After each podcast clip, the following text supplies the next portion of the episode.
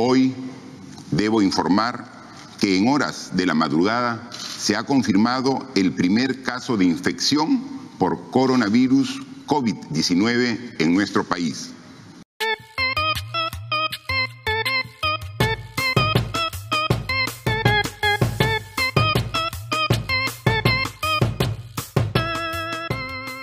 Radio BioI, un podcast de la Reserva de Biosfera Oxapampa Shaninka Yanesha, producido con el apoyo de la cooperación alemana. Con Chris Landauro.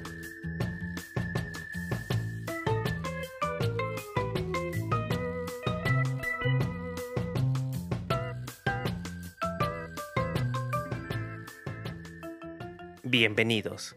Gracias por escucharnos. Ya hemos hablado antes de la granadilla en este programa. Mencionamos algunas características de su producción y las buenas prácticas agrícolas que mejoran su cultivo. Sin embargo, la cadena es muy amplia. Tenemos proveedores de insumos, pequeños agricultores, acopiadores, comercializadores, distribuidores y consumidores finales. Por lo tanto, vale la pena hablar con más actores. Sabemos, por ejemplo, que en Pasco su producción está orientada sobre todo al mercado interno y que a través de la articulación comercial que impulsa el programa Sierra Exportadora, los pequeños productores de granadilla de Oxapampa lograron ampliar su mercado, abasteciendo también a la cadena de supermercados Totus. Por otro lado, según un artículo publicado por el diario Gestión, hasta hace un par de años una asociación de productores podía alcanzar ventas por más de un millón de soles al año sin mucho problema. No obstante, esto no significa que el camino sea fácil la realidad está llena de detalles y es mucho más compleja. ¿Seguirá siendo una actividad rentable el cultivo de granadilla? Quédese con nosotros para saberlo. Presentamos otra de nuestras pequeñas pero imprescindibles investigaciones.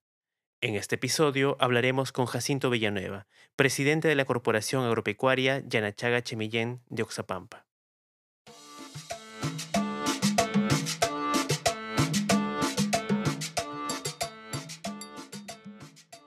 Revisando mis apuntes veo que ustedes trabajan desde el 2006 produciendo frutas exóticas y nativas de Oxapampa.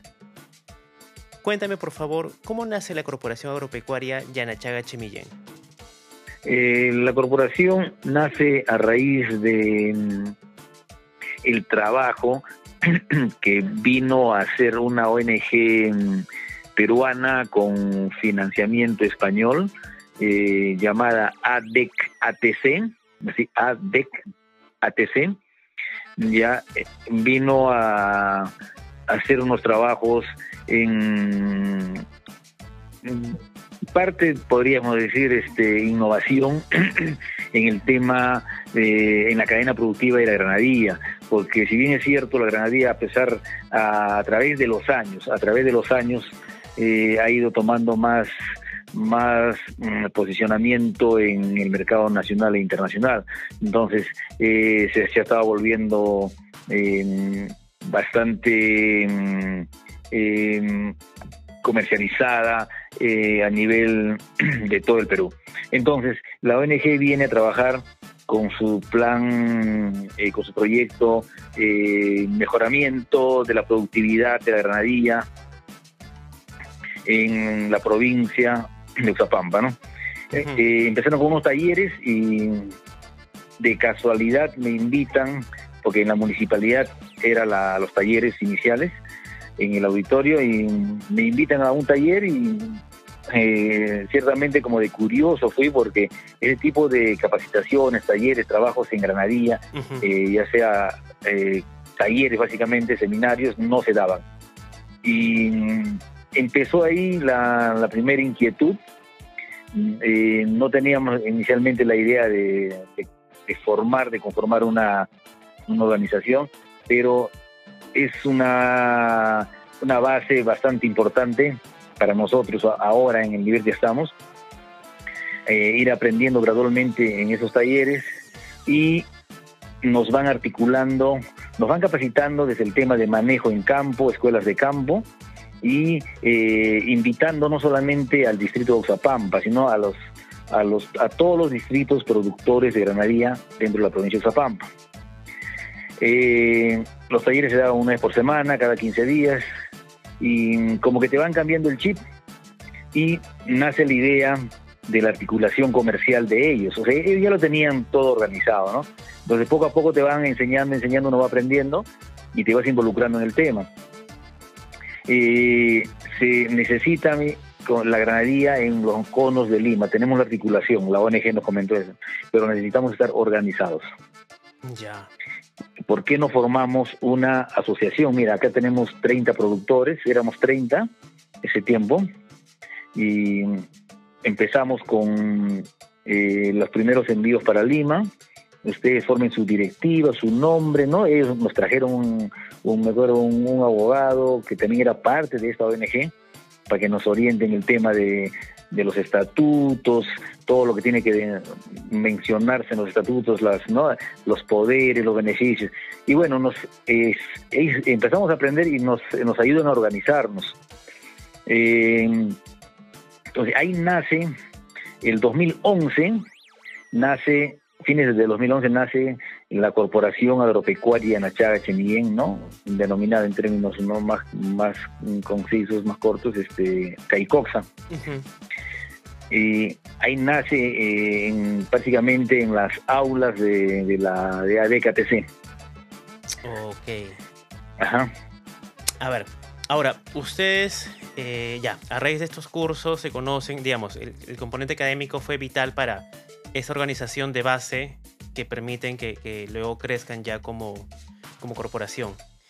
Ustedes en ese momento comercializan granadilla, naranjilla, eh, manto y tomate de árbol, ¿cierto? ¿O me falta alguno? Claro, sí. Básicamente esos son los frutos principales que se empezó a, promocionar, difundir a través de esta ONG, porque eh, la ONG su plato fuerte, digamos, era la granadilla pero eh, teníamos como un siguiente cultivo, ¿no? un segundo plano que era la naranjilla, eh, igual seguía el tomate de árbol y el aguimanto. Es así que se crean, ellos crean viveros, ¿no? Instalan viveros en diferentes sectores eh, de la provincia para que los diferentes productores de los diferentes distritos tengan acceso a plantas, ¿no?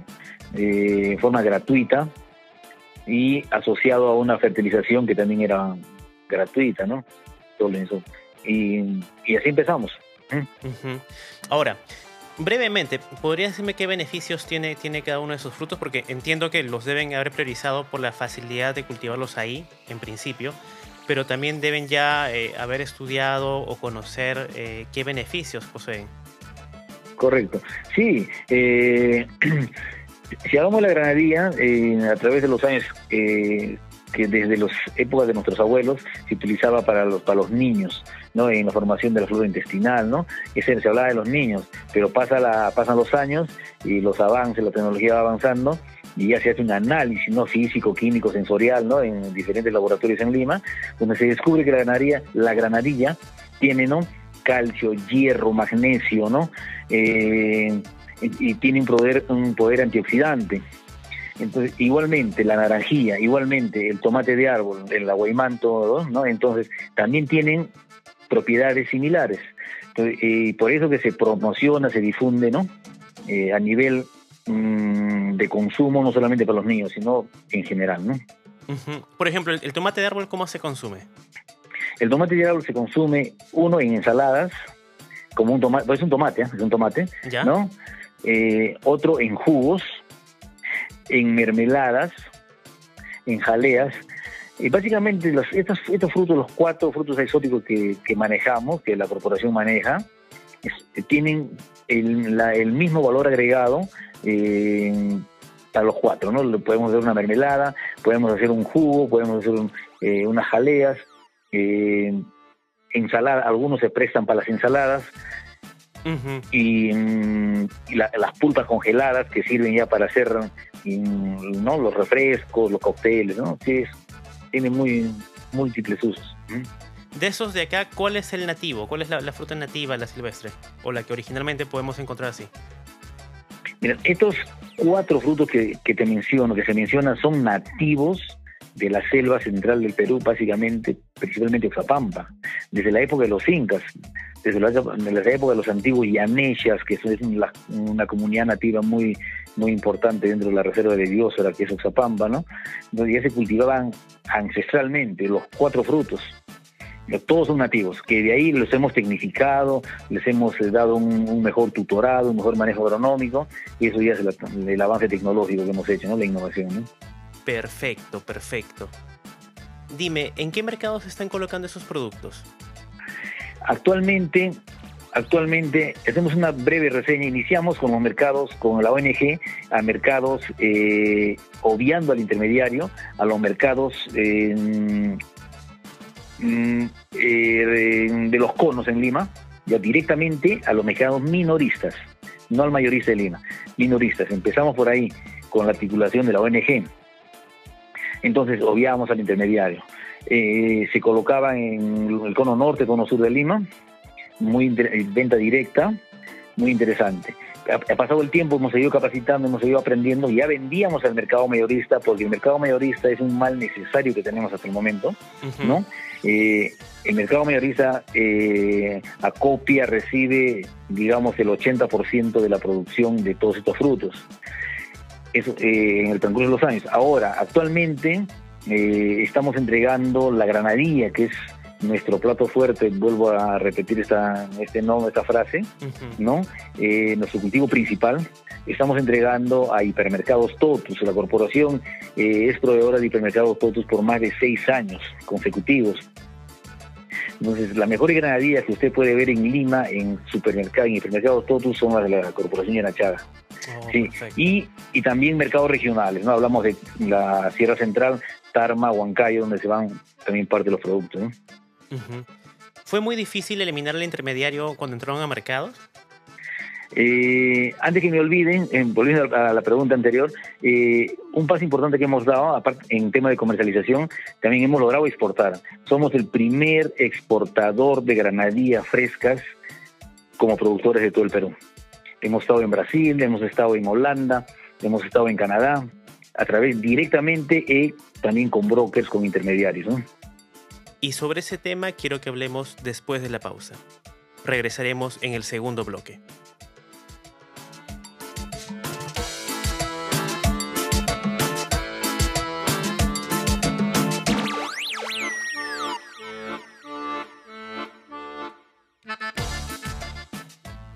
Bien, antes de entrar directamente al tema de exportación, quiero que hablemos de los intermediarios. Eliminar este eslabón fue un proceso muy complicado, porque entiendo que muchas veces dentro de los centros de distribución, como un mercado mayorista, el comportamiento de los intermediarios es similar al de una mafia. ¿Es esto correcto? Eh, no fue fácil, no fue fácil.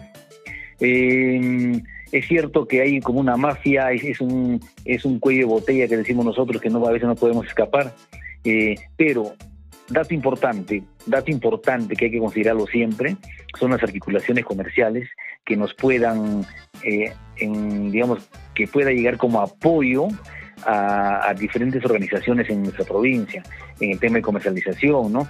Esas articulaciones, mira, con los conos, ya eh, salir del mercado mayorista eh, es de repente fácil salir, pero que te vuelvan a recibir es difícil porque ya como que los abandonaste, ¿no?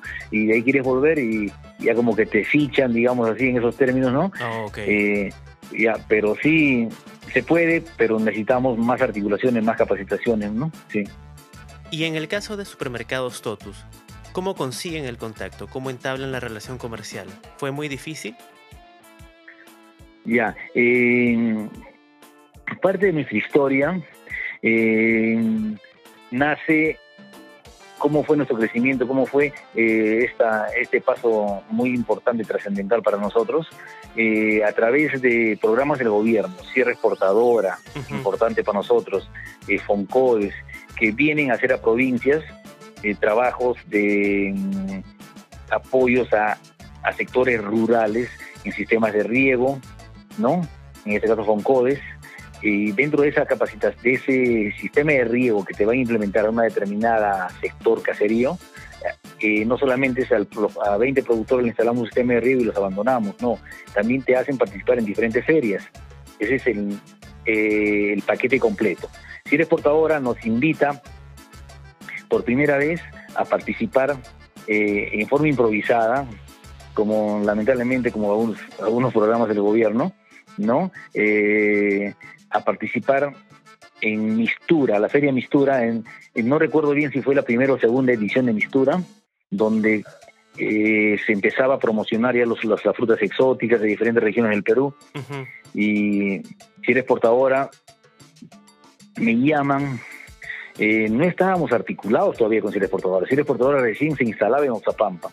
Entonces me llaman, señor, eh, señor Villanueva, me, eh, queremos hacer una propuesta, no sé si usted estará en la capacidad de participar en, Mistura. Y participar en Mistura tenía un costo elevado, eh, no cualquiera participaba porque nadie te financiaba eh, un stand que costaba 5 mil soles más IGB.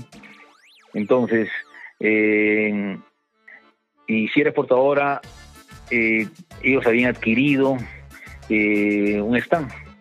Improvisadamente mm, mm, me llaman, por, por decir un viernes, para ver si yo podía participar en, representando a Pasco, a la región Pasco, en, la Feria Mistura. Eh, favorablemente tenemos siempre un, un, ímpetu de, innovación, de superación, y teníamos la materia prima eh, cosechada, ¿no? lista, estaba rumbo para Lima ya el camión, para el mercado mayorista. Eh, me invitaron a participar, le dije, sí, participo. Le digo, ¿cuándo es la feria? de acá en tres o cuatro días, era así rapidísimo. me, inscribieron y en la feria pasan diferentes supermercados a buscar frutas nuevas, productos nuevos y llegan, llegan a nuestro stand. Eh, fue la primera vez en la historia de, de Mistura que la granadilla se exponía directamente a productores y Oxapampa siempre ha sido renombrado, ¿no? Y fue ahí empiezan los primeros contactos con los representantes de Totus, ¿no? Donde ya nos conocen, nos dan su tarjeta, sus contactos. Y posteriormente en ruedas de negocios que promocionados por Prom Perú, el Centro Exporta, el Sur Exporta, donde también articulan la participación de mm, compradores nacionales e internacionales, donde podemos encontrarnos con, con ellos y de la mano de Sierra Portadora eh, nos, nos convocan a una reunión de negocios y se consolida la, negociación con hipermercados TOTS. ¿Y qué tal las condiciones de negociación? He escuchado a veces que te piden que el pago se haga en dos o tres meses. ¿Les pasó algo así a ustedes? Eh, sí, es cierto, es cierto que eh, generalmente todos los supermercados tienen una mala fama por la demora de pago hacia sus proveedores. Y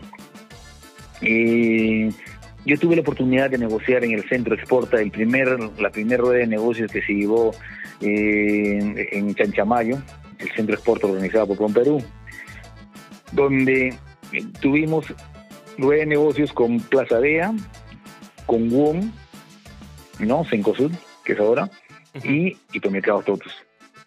Entonces, de las tres opciones que se nos presentaron individualmente en la rueda, en la mesa, en la rueda de negocios, eh, cada uno nos presentaba su propuesta, cómo compraban, cómo era el pago y los descuentos que hacían y todo, ¿no? Los pormenores. Y mm, Totus nos ofrecía mejor, mejores condiciones. Y posteriormente a esa rueda de negocios ya llegamos con si exportador a una rueda de negocios directa en sus oficinas de Totus. Y yo, habiendo evaluado ya otros supermercados que nos pagaban a los 45 días, nos descontaban un porcentaje de merma y con Totus mejor, mejores tratos, mejor, mejores condiciones, que no llegamos a 15 días y nos están pagando, ¿no? Y por eso que estamos con ellos. Esa parte me parece interesante. Quiero que hablemos del proceso de negociación. Cuando uno se presenta como una asociación o en su caso una corporación, ¿tiene mucho o poco poder de negociación?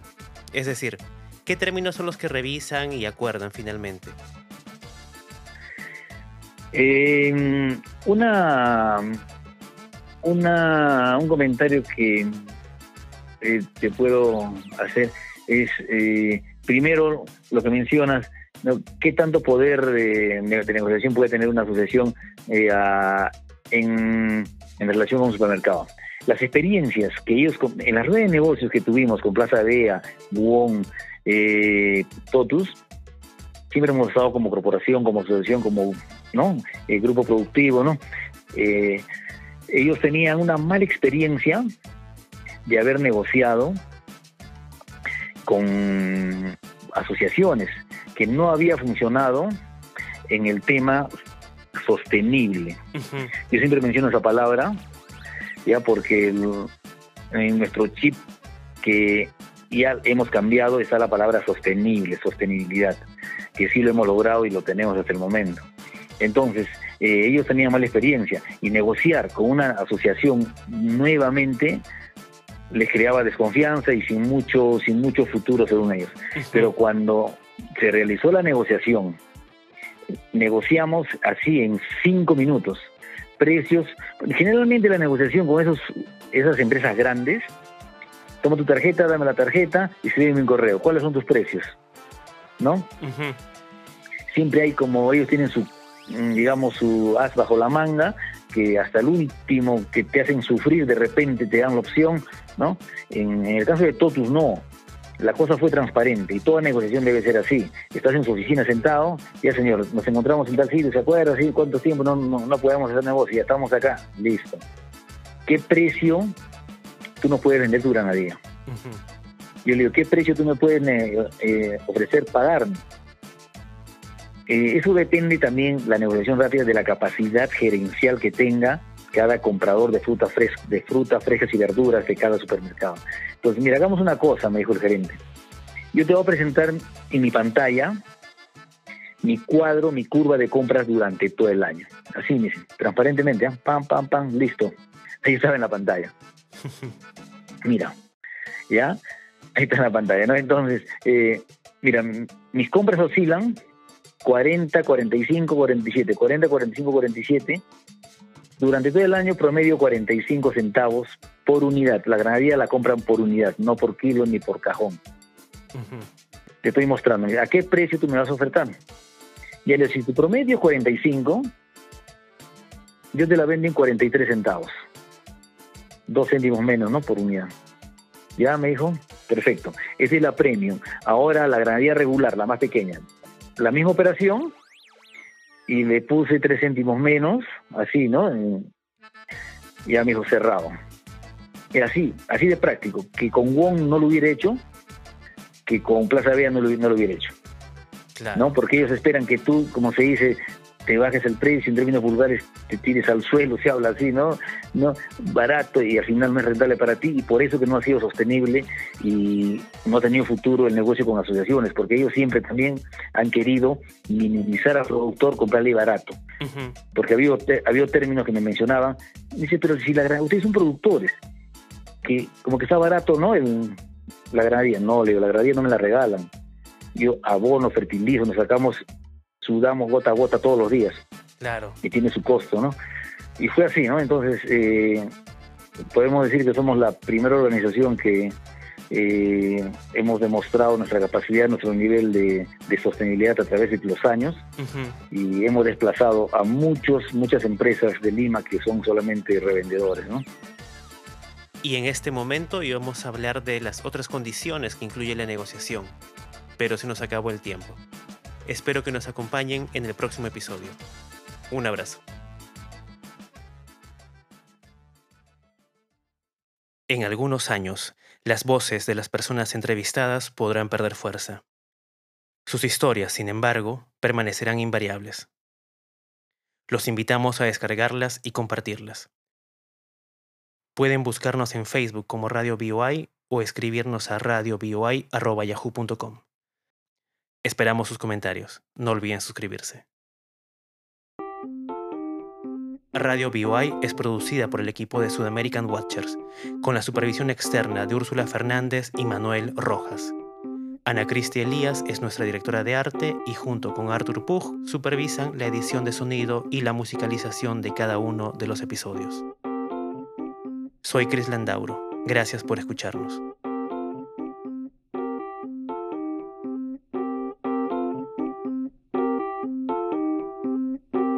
Este programa llega a ustedes gracias al apoyo de la Cooperación Alemana para el Desarrollo implementada por la GIZ a través del programa ProAmbiente 2.